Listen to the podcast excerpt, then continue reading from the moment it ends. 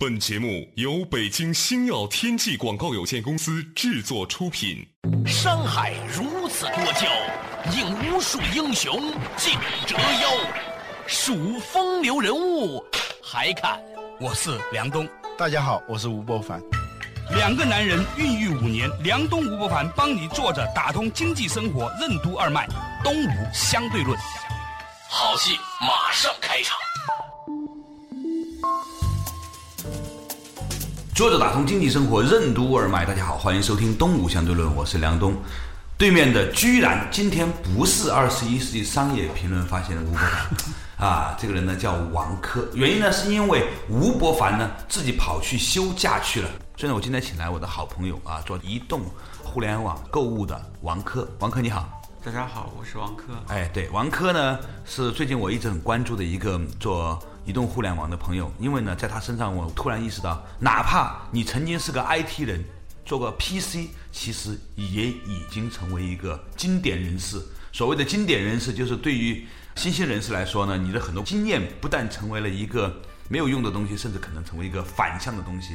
啊，王克，我想问你一个问题哈，站在一个做移动互联网的角色来看，你认为？传统的做 PC 的互联网的人，他们有什么观念？在移动互联网时代，其实是需要调整的，否则的话很危险。我以前也做 PC，嗯，我觉得所有新的平台诞生的时候，都肯定跟原有的平台有比较大的差异，所以最重要的问题是，我们得找到新的平台它最重要的优点，比如像。智能手机屏幕非常小，嗯，有些人可能理解它是一个缺点，对，但其实这只是个特征，就是说屏幕小会便携，但不能展现像 PC 一样满屏的内容。所以屏幕小既有便携的优点，同时也有一些限制。嗯，所以在移动互联网上，少就是多，可能变成了一条金律。我统计过，好像新浪以前的首页大概有一千多个链接，你在手机上不可能这样去展现。用户既看不清楚，也不方便操作，所以在手机上可能少就就是多。第二呢，就是说每个人的需求又是多种多样的，怎么让它变得更少，同时还是用户需要呢？互联网上有成上万亿的这种信息，但是到每个人的手机上，他只想看十条，怎么让每个人看到自己最感兴趣的十条信息？这可能是移动互联网最大的思维方式的不同。所以从你们的角度上来说，你们要不断的去想。怎么根据移动互联网来做出一些相应的调整？就是你们的后台的计算方法其实是不太一样的咯。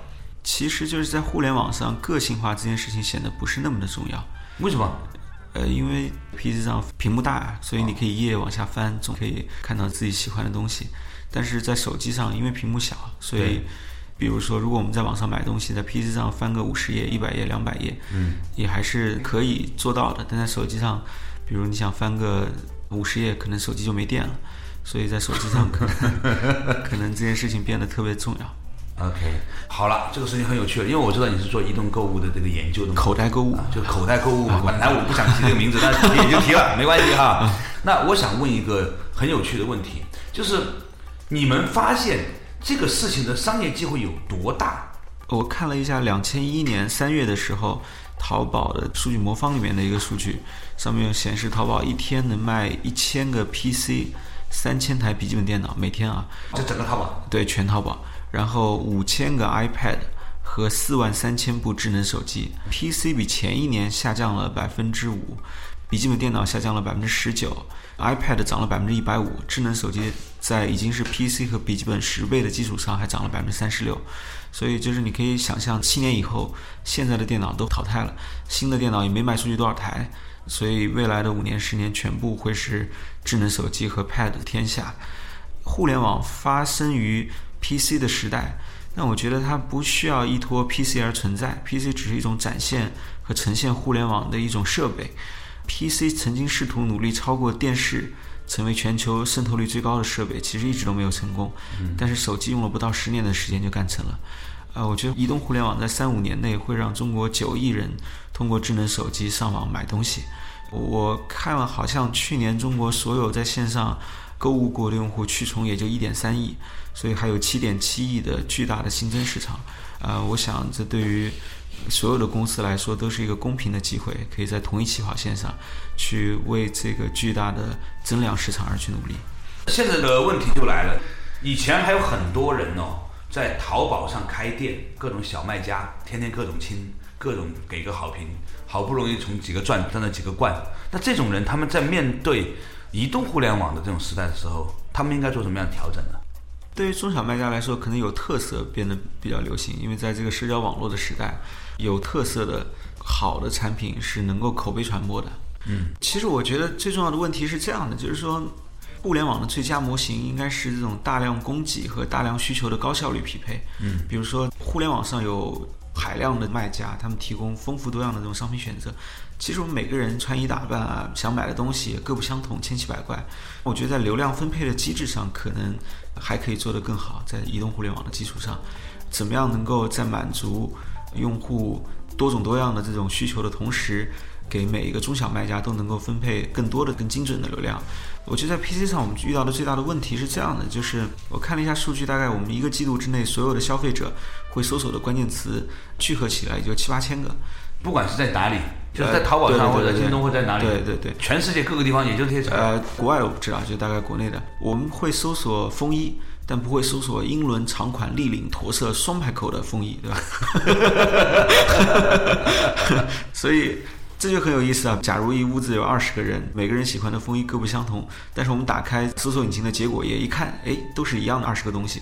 然后翻一百页都是那两百个，所以可能互联网上有一百万款风衣，一亿人上去，如果只搜风衣五十页，大家都看到同样的一千件，嗯，可能有九百九十九万九千件衣服，压根儿从来没有机会向你展示过，所以我觉得在导航的模型上是有机会去改进的，因为以前搜索引擎研究的问题是相关性和时效性。对吧？所谓相关性呢，就是比如说找这个韩寒，他能找到韩寒相关的内容；时效性呢，就是说，比如韩寒跟方子正在吵架，我们每天搜韩寒，他展示不一样的最新吵架的这个进展。但他不研究你搜风衣怎么看到你喜欢的风衣，我搜风衣怎么看到我喜欢的风衣。但是反而是在购物里面最重要的一个问题：怎么在互联网上的那一百万件风衣里面找到我最想要看的那十件？在 PC 互联网上，可能大家还有足够的耐心、忍耐力。可以让你有机会翻两百页，但在手机上，用户根本就没有这个耐心，所以逼迫着你把这种我刚才说个性化的东西，可能变成一个成功的必要条件。这个问题就引发了一个很有趣的问题啊，在移动互联网开始来临，所有的人都更倾向于在手机上进行购物的时候，你就会发现一个事情开始变化。买家在变化的时候，卖家可能也要发生变化。你如何重新构架你的网站？如何重新定位你的产品？如何在这样的一个生态下展开你的新的营销？这是一个很重要的一个课题。而且呢，我觉得呢，技术呢将会在很大程度上改变整个生态。大部分的时候，我们的商业并不是被我们的竞争对手透过改良而改善的，而是突然大潮来，另外一波完全不甘的人。他们改变了我们的生活，所以稍事休息，马上继续回来。作者打通经济生活任督二脉，东吴相对论。从 PC 时代到移动时代，互联网产生了怎样的变化？少就是多，为什么会成为移动时代的金律？在移动时代，电子商务将迎来哪些挑战和机遇？什么是品牌盒子？为什么说 PC 时代互联网生意是流量生意，而移动时代则是产品生意？欢迎收听《东吴相对论》，本期话题：抢滩小屏幕之上期。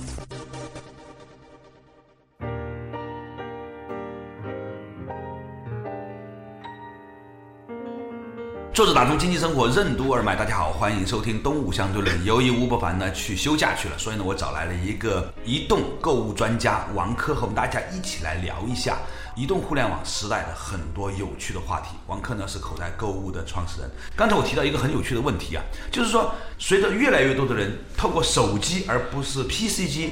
去登录网页去买东西的时候，那一些可怜的天天亲的卖家，他们应该怎么规划自己的产品，规划自己的行销路径，才能够在这样的一个时代存活下来，或者是利用这个机会活得更好呢？哎，我很想听听你的建议。去年全部最主要的这些网站加起来，去从只有一点三亿独立购买用户。这个未来如果有七点七亿的话，我觉得可能有一些东西是需要调整的。第一，当然从产品的展示上来说，可能需要为小的屏幕去更加清晰的展现。现在的这种屏幕是针对二十一寸、二十七寸的这种大屏幕展现的，到手机上看不清楚这些字。第二，从服务的角度来看，很多人其实是没有那些网银支付条件的，他们很习惯填个姓名地址。然后点货到付款。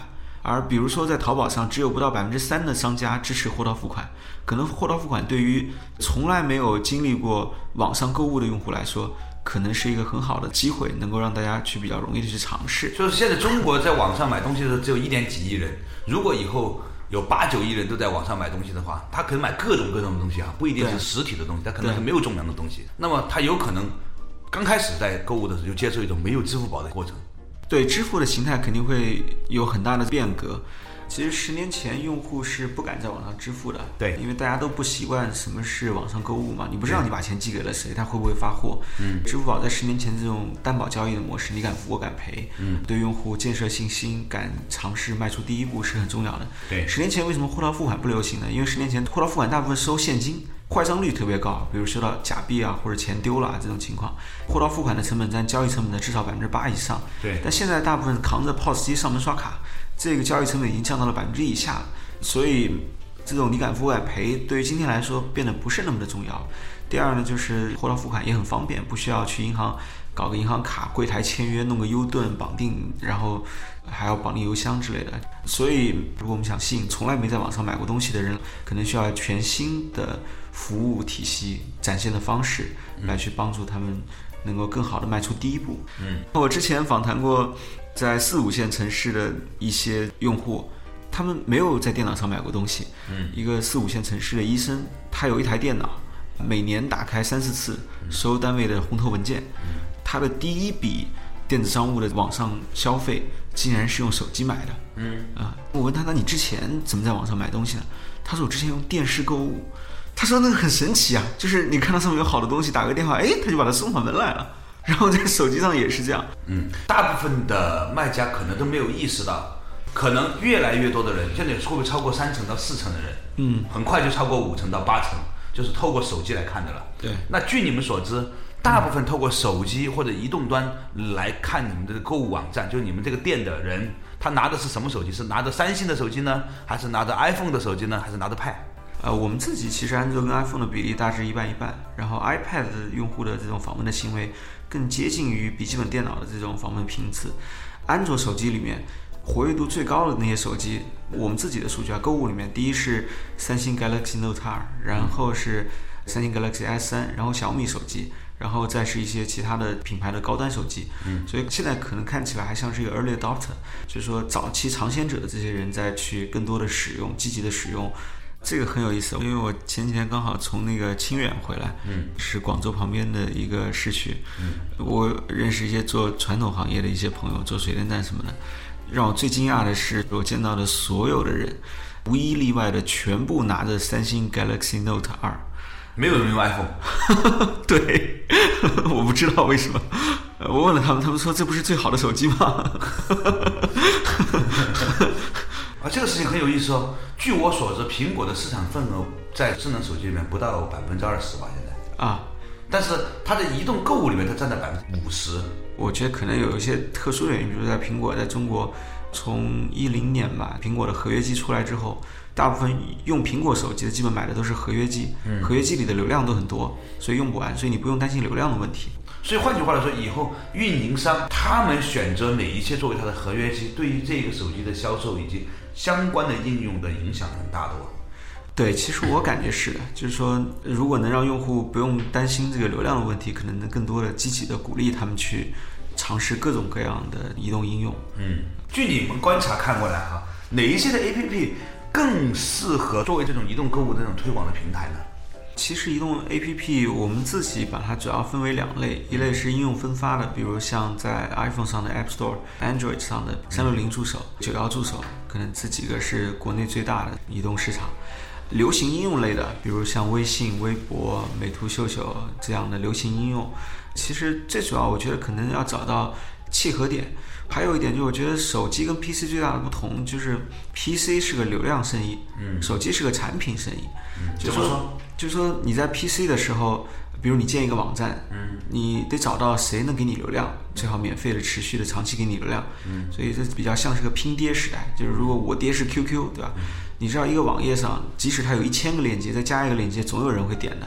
所以你如果能源源不断的从大的网站流量入口上获得流量来源，那你就慢慢有机会把你的产品改得越来越好。对，PC 是有流量入口的，用户通常通过好一二三啊、百度啊这种搜索引擎、网址站、三六零的导航页去进入各个网站，所以只要在这些导航页上加一个链接，你就有机会获得比较大的流量。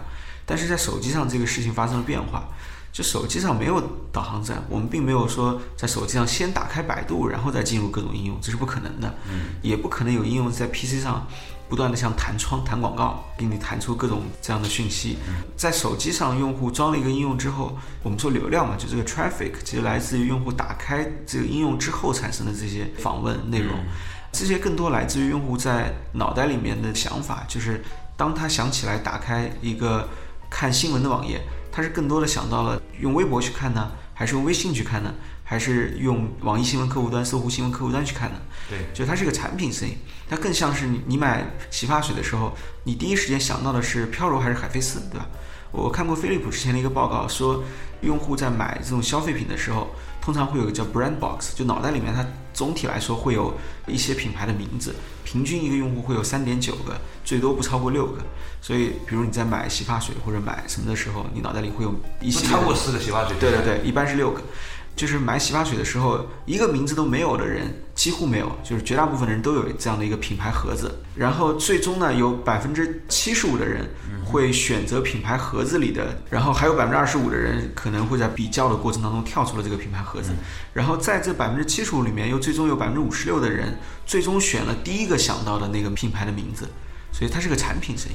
嗯，这个事情给我们很大的启发哈。事实上来说呢，在传统的 PC 年代呢，很多人呢就要去绑一个大水龙头，扎个眼儿，他怎么都能留一些给你。但是呢，现在呢，随着这个大的水库没有了，我们很多时候呢，这个水库就在我们心里面。你打开手机的时候，点哪个应用，就已经直接去到那个地方了。所以呢，那些传统的做巨大流量生意的那些网站，就会面临一个新的转型。而每一个新的应用，它都在考虑一个问题，这个问题就是我怎么才能够把我的东西装到他的手机上？我怎么能够让装到他手机上之后，他心里面需要的时候想到我？我怎么能够让下一次他换一个手机的时候，还能够装到他新的手机上？这个事情简直是太坑爹了！好了，稍事休息，马上继续回来。坐着打通经济生活任督二脉，东吴相对论。随着智能手机的普及，在未来三至五年，中国网民将激增至九亿人。面对如此庞大的移动互联网用户，互联网企业应该做出哪些调整？为什么说在移动时代，互联网企业面临的竞争将更加激烈？为什么说在移动时代，互联网产品的品牌变得格外重要？欢迎继续收听《东吴相对论》，本期话题：抢滩小屏幕之上期。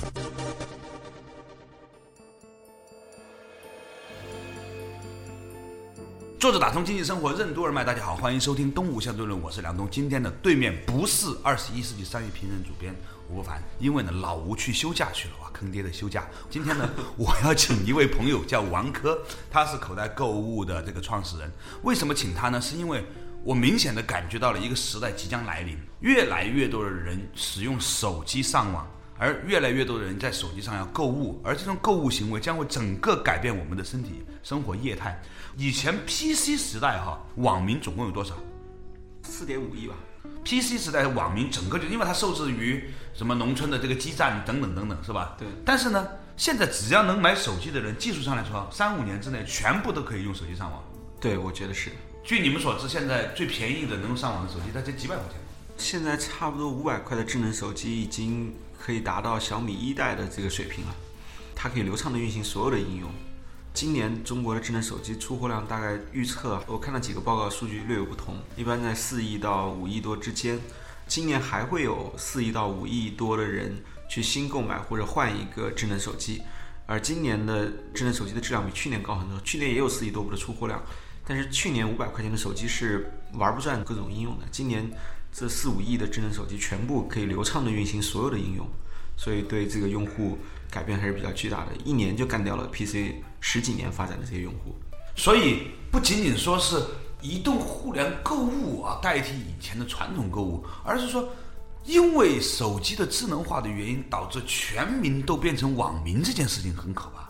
对对对，是的，就是 Internet 是一个伟大的发明，然后 Internet 又嫁接了全球普及率最高的设备，嗯，所以它一定对全世界来说是个颠覆。有一次洗澡的时候，突然想到一个问题，就是 PC 是什么意思呢？PC 我们以前就说 personal computer，嗯，就是个人电脑。computer 我们都知道什么意思，有 CPU 存储能计算，这个叫电脑。personal computer 就是个人的电脑，就是一人一个嘛。嗯，我后来有一天恍然大悟，说哦，原来我们讲了这么多时间的 PC，原来我们手上这玩意儿才叫 PC，因为只有它真正实现了一人一个，它能代表你。这以前的电脑其实不能代表你，所以我觉得智能手机可能是真正意义上的全球第一次的 personal computer 这个梦想的到来。嗯，就是说叫 PC 的东西不是真正的 PC，对不叫 PC 的东西呢才是真正做到的 PC，是是吧？那从反过来看哈，我们都知道说，移动互联网的时代到来呢，它令到每个人都随身长了一个连接器。嗯，你可以说我长了这个连接器呢，我拿着这个东西呢，可以跟全世界的连接，各种的影像、各种的产品，全世界都可以包罗万有，一手掌握。但是呢，反过来看呢，也令到所有人都被装到了一个巨大的系统里面，几乎无法遁形。啊！我现在已经没有认识一个不拿手机的人了，对。不管多么多么保守的人，是。啊。而且呢，有意思的地方，你比如说像以前，你还会发现，总有一些人坚决不用 QQ，打死不用 QQ 的，对。但这些人现在都在用微信，是，我妈他们也在用微信，所以几乎不可能再会有很多人置身于桃源世外，哪怕你现在自己躲到深山老林里面，现在深山老林里面的移动信号也很不错的。对。所以你觉得这样的一个变化会不会带来一个情景，就是突然有一夜之间，那些传统的在淘宝上开店的人，他们的所有的网页的设计的样子的改变？呃，我觉得这是一个渐进的过程，就一夜之间这件事情比较夸张，但是其实已经有越来越多的淘宝的卖家，嗯，还有第三方的这种 B to 京 C 网站对，都已经在为移动去调整它的这个网页，包括其实所有的 B to C 几乎都出了这个移动的 APP。嗯，我觉得智能手机其实我们可以这样来比喻这个概念，就是说，呃以前我们觉得 Facebook 很牛，因为 Facebook 串起了好多艺人在一个社交网络下。其实你仔细想一想，我们每个人的通讯录不就是一个巨大的社交网络吗？通讯录如果能把每个人都连接起来的话，全世界的通讯录我们早就连接在一起了。只不过通讯录是个本地数据，一直没有被上传到服务器，没有被打通，没有把动态加进去。所以其实你只需要拿一个能计算的设备，然后上面装一个微信或者类似 Facebook 这样的一个 SNS。比如以后用像类似 Skype 这样的语音通话，然后用 FaceTime 这样的视频，很可能以前用的短信啊、通话全都不需要了。嗯，它就是一个计算设备，随身携带。所以不仅仅是购物了，我觉得所有的东西都需要为了这个巨大的社交网络、这种全新的计算方式、一个新的这个颠覆性的平台、一个只有可能四五寸的这样的一个显示设备，去优化和调整它的展现。所以在未来又赚回来了，就是谁拥有真正终端的那个巴掌大或者比巴掌大一点的那个终端平台，它是真正最有价值的，因为它可以在那个地方集成不同的应用的。但是我觉得，其实做手机，就我们回到刚才那个问题，就是手机上最大的问题是它没有流量入口，嗯，就是它的流量入口在用户的脑袋里。所以你就算是个苹果，你也不可能让用户在打开手机的时候强行给你弹一个 QQ 出来，这是不可能的，这叫流氓手机。我们以前用过的 电脑软件，都要在打开应用的时候弹一个窗口出来，显示各种广告。我印象最深的就是那个雷军跟我说说那个 YY 语音，他之前给李学林只提了一个要求，说你成功了之后，能不能不要谈那个弹窗，因为这谈的烦死人了，所有公司都弹，所以 YY 语音到现在也没弹。在 PC 上呢，其实面临这样的选择还很困难，因为弹的话很显然可以立刻带来很多的这种收入，要真正把用户放在第一位。呃，为他们去优化用户体验，可能是需要割舍很多的利益的。你需要有很巨大的决心，在手机上其实不需要有特别大的决心，你敢在手机上弹一弹试试，用户马上就把你给卸了，对吧？嗯所以品牌这个事情变得越来越重要了。坦白说，以前 PC 时代有一些大的网站，它不那么在乎它的对，一。般是先有流量，然后慢慢慢慢的有了品牌。嗯，但是在手机上，可能口碑和品牌就变得越来越重要。即使你是苹果，想让别人用你的应用，可能也还得依靠应用本身和产品被用户所认可，而不是靠弹一个应用出来。如果说以前那种强行弹出来的呢，是我回避不掉你，对，而产生的价值呢？现在呢，你必须要让我爱上你，或者我起码喜欢你。啊对对对但是一个人喜欢一个人，他的心的容量是很有限的，我们知道。是是是，每一个领域都只能容纳几个名词，是吧？以前我看过一部电影叫《纽约深秋》啊，理查基尔演的，你看过那电影吗？没有陈冲 到美国做的最牛的一部电影，陈冲做导演的。这个理查基尔呢，演了一个就像吴秀波一样的那么一个帅哥，哎呀，戴个眼镜呢，会白头发啊，等等等等，但是比吴秀波再瘦一点点啊。他呢，在美国呢是一个高级餐厅的店长，那你知道，在美国高级餐厅那就是社交名媛了。整个片子讲他是个花花公子的过程，但是这个片子有一半的故事在讲他和他的女朋友分手，因为他如果不分这个手，他就没有办法展开新的恋情。对太多是很麻烦的。我为什么举这个例子？我想讲的就是说，很可能在未来，人们在心智模式上会很容易接纳一个新的东西，但是也会很容易抛弃一个东西。我们每装进一个新朋友，就有一个老朋友从我们心里溜走了。虽然我们不一定承认，对。我最近看到一个数据，就是说一个用户在一个月之内打开的应用次数，我看平均其实用户只打开了七点九个应用，就全部各种应用加在一起。对。微信算吧，算。那你刨开了微信，刨开了微博，微信只剩下五个了，对，然后美图秀秀可能有一半的人用。对吧？可能剩下的就没几个，所以其实好可怜的。对你想想看，移动互联网的竞争是更激烈的。就是说，这个 App Store 上，我忘了上次说了，有一百万款还是一千万款的这个应用，其实一个用户一个月之内也就打开了七点九个应用，这是一个很惨烈的事实。就是用户的脑袋里面根本装不下这么多名字，嗯，他可能下一个很快尝鲜用一次试试，然后很快可能也就被抛弃了。七点九个已经是夸张的了，我们没有做统计哈。嗯，我告诉你，如果你问我这个数字，我一定说是七个，因为中国人呐、对于七这个字，他就这么看的，七上八下，就是说七个以上就排除掉了。他为什么叫七上八下呢？嗯，因为我们大部分的心里面都是以七为一个极限的心智模式里面。对，中国有个汉字叫变化的化，左边是个人，右边是个七。哦，它不是匕首的匕，它是个七，就是说逢七必变，所以七是一个变数。因为我没看到那个数据报告，它统计包不包括什么天气的、电话的、短信的，因为在手机上也是个应用啊包括这些的话，就更让人那个受打击了。啊 其实你没有多少机会。对，所以在未来，人们更多的是在抢夺一个心智模式，于是就去讨论这个问题了：凭什么我能够记住你？凭什么我喜欢你？凭什么我爱你？今天的话题呢，啊，上半段呢就是这样。我们以后呢有机会再邀请王珂口袋购物的创始人呢，和大家分享一下，在移动端来临的时候，我们应该如何面对。其实这不是一个业界的问题哦，是因为每一个人将来，当你掏出你的小手机的时候，你的心就已经开始在翻江倒海了。好了，感谢大家收听今天的动物相对论，我们下一期同一时间再见。